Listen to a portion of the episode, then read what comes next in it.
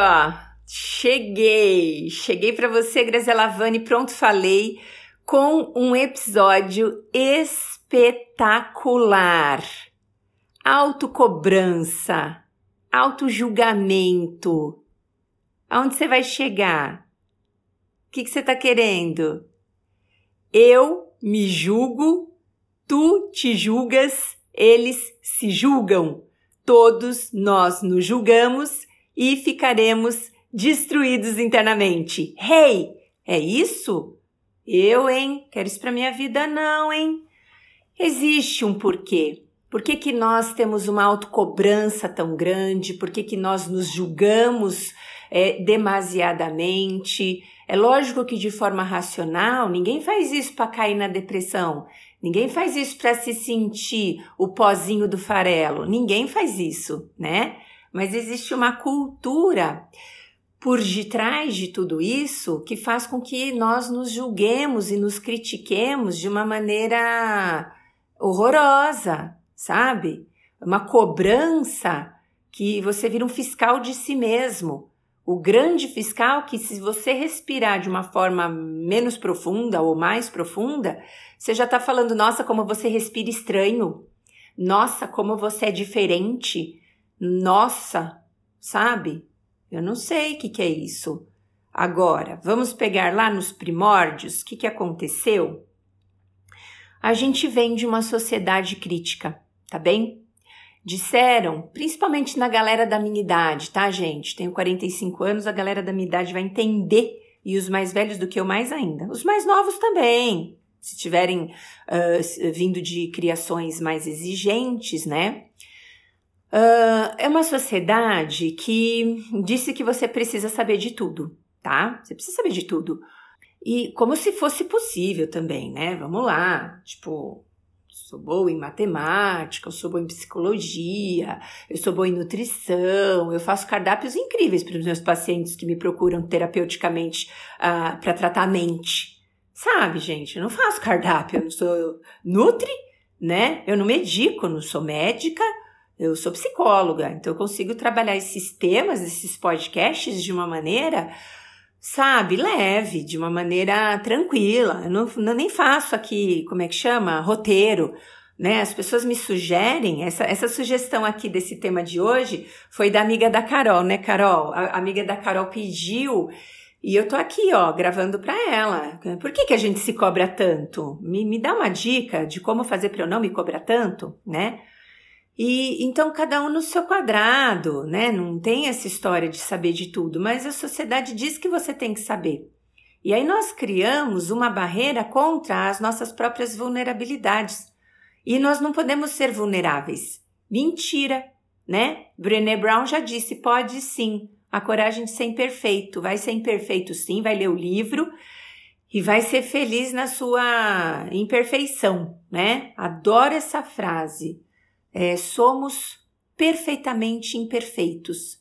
E essa é a graça da vida, é a imperfeição, é a, é a junção das minhas especiais qualidades com as minhas é, doideiras, com as minhas neuroses, com as minhas sombras. Isso que me faz esse ser único, singular e especial.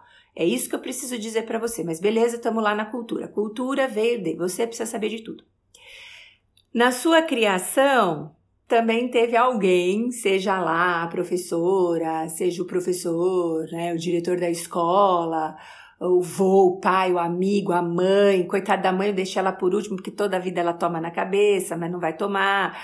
Mas enfim, a gente veio de um, de um, de um lugar, né, que as pessoas estavam cobrando da gente.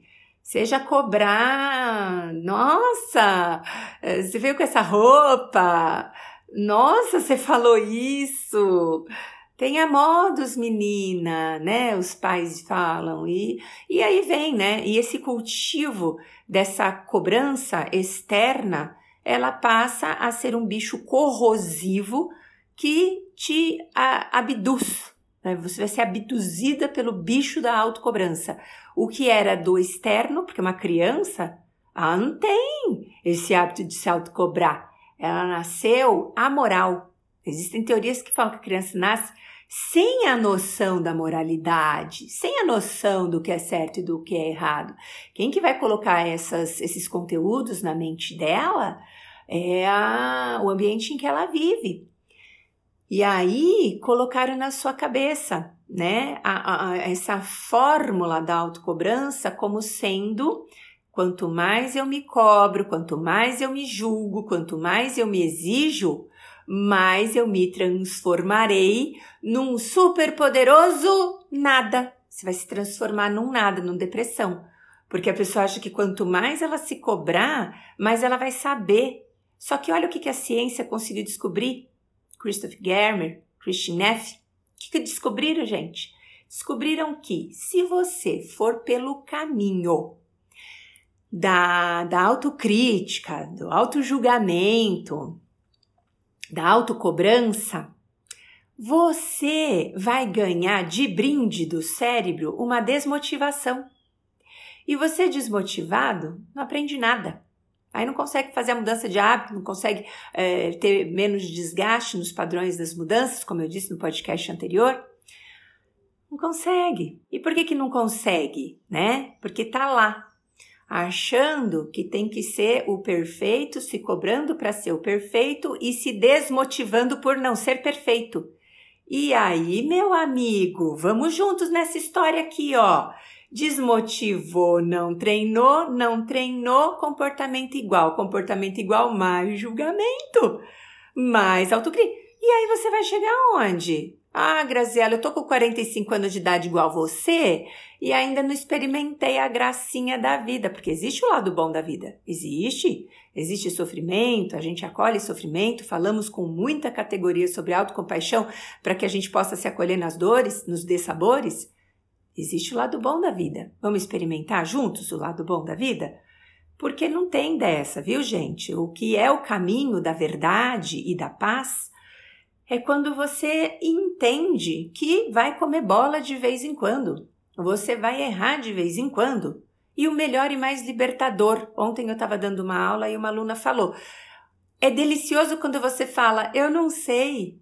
Tem coisas que eu ainda não sei. Tem coisas que eu sei, que até ontem eu não conhecia e agora eu sei. Lembrei da música, coisas que eu sei. Nananana né? Graziella canta Por que nananã? Porque a gente não lembra da música e você faz nananã. Todo mundo faz isso, gente. Então são coisas que eu não sei. Tem coisa que eu sei, tem coisa que eu não sei. Desculpa, não sei. Oi, obrigada, você me ensina? Às vezes o paciente chega lá com algumas teorias, gente, muito modernas, que às vezes eu não acompanhei tudo. Eu estudo um nicho da minha área, eu não estudo a minha área inteira. Ô, Graça, conhece a teoria do, do elefante que quica? Sei lá, inventei, né? Não, não conheço. Nossa, passa para mim esse artigo. Eu quero conhecer. Não tem vergonha de falar, eu não sei. Eu não sei. Eu errei? Desculpa. Eu não imaginei, eu não sabia, não, não criei isso. Então, quando você entende que você veio inserido de uma cultura, de uma sociedade, de um ambiente familiar que cultivou essa cobrança na sua vida para você ser o melhor, você acaba trazendo isso como algo natural dentro de você. Só que quanto mais você se cobra, mais você se julga, mais você se deprime e naturalmente você não muda. E aqui o pulo do gato. É, gente, esses termos das antigas me fazem refletir.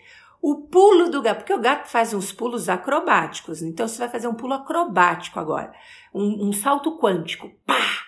E não caiu no chão, você caiu na alegria de uma nova vida. Qual que é o pulo do gato? É quando você identifica que você pode fazer as suas transformações com gentileza e com amor, e não com o chicotinho. Então vamos lá, gente. Primeiro passo: para de se comparar com os outros, hein? Ninguém é igual a ninguém nessa terra, nesse planeta.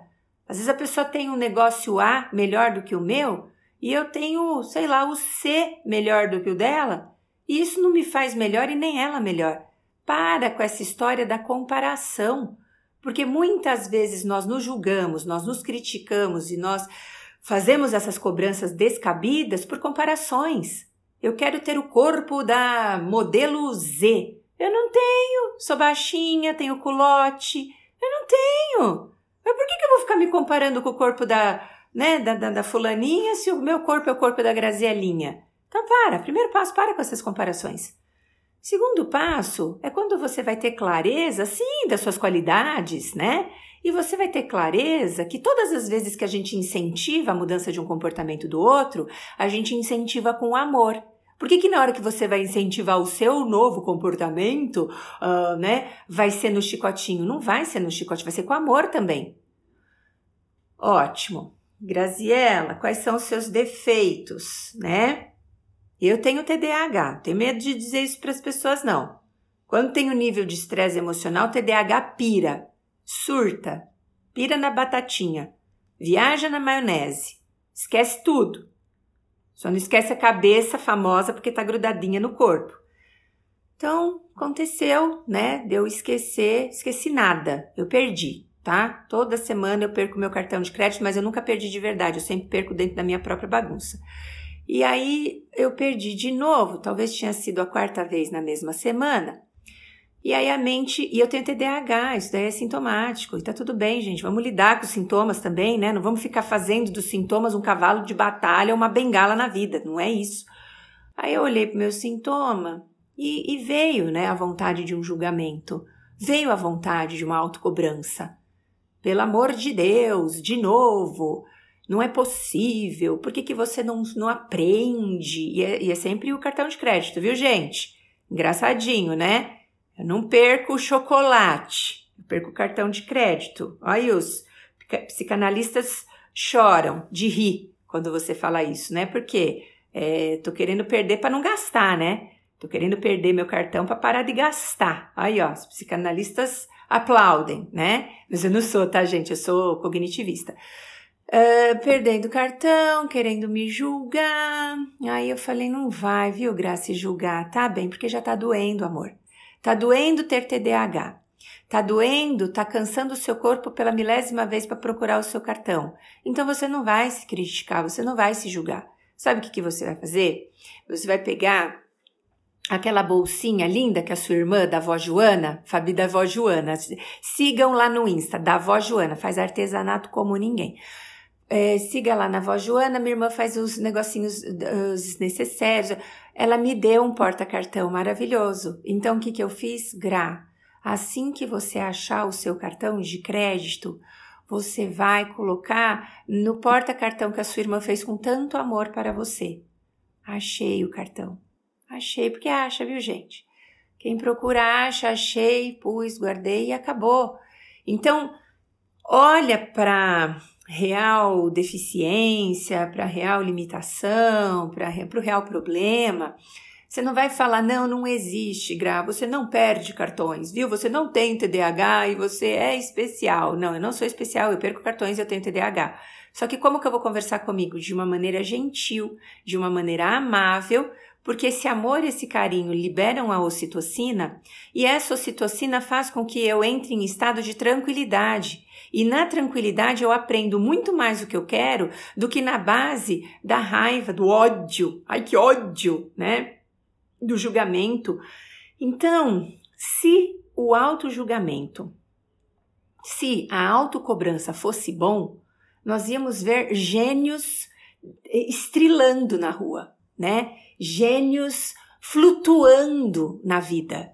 E você tá vendo isso? O que, que você vê? Um bando de gente é, se matando para ter tudo e no fundo não tem tudo, e, e, e, depressivo lotando os psiquiatras, os psicólogos e com cara de estranho na rua. Adoro fazer essa história aí de ficar olhando as pessoas que passam de carro.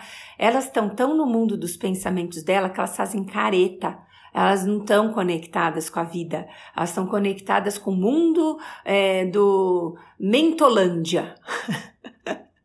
O que é a Mentolândia? É o mundo da mente divertida, né? Mas não tem diversão lá, só tem bicho-papão na Mentolândia. Mentilândia, adorei, agora eu melhorei. Mentilândia. Então, sai desse lugar, gente. Esse lugar não faz você feliz, esse lugar não te traz para um crescimento interior. Então, a dica básica é: Aceite que você tem suas limitações.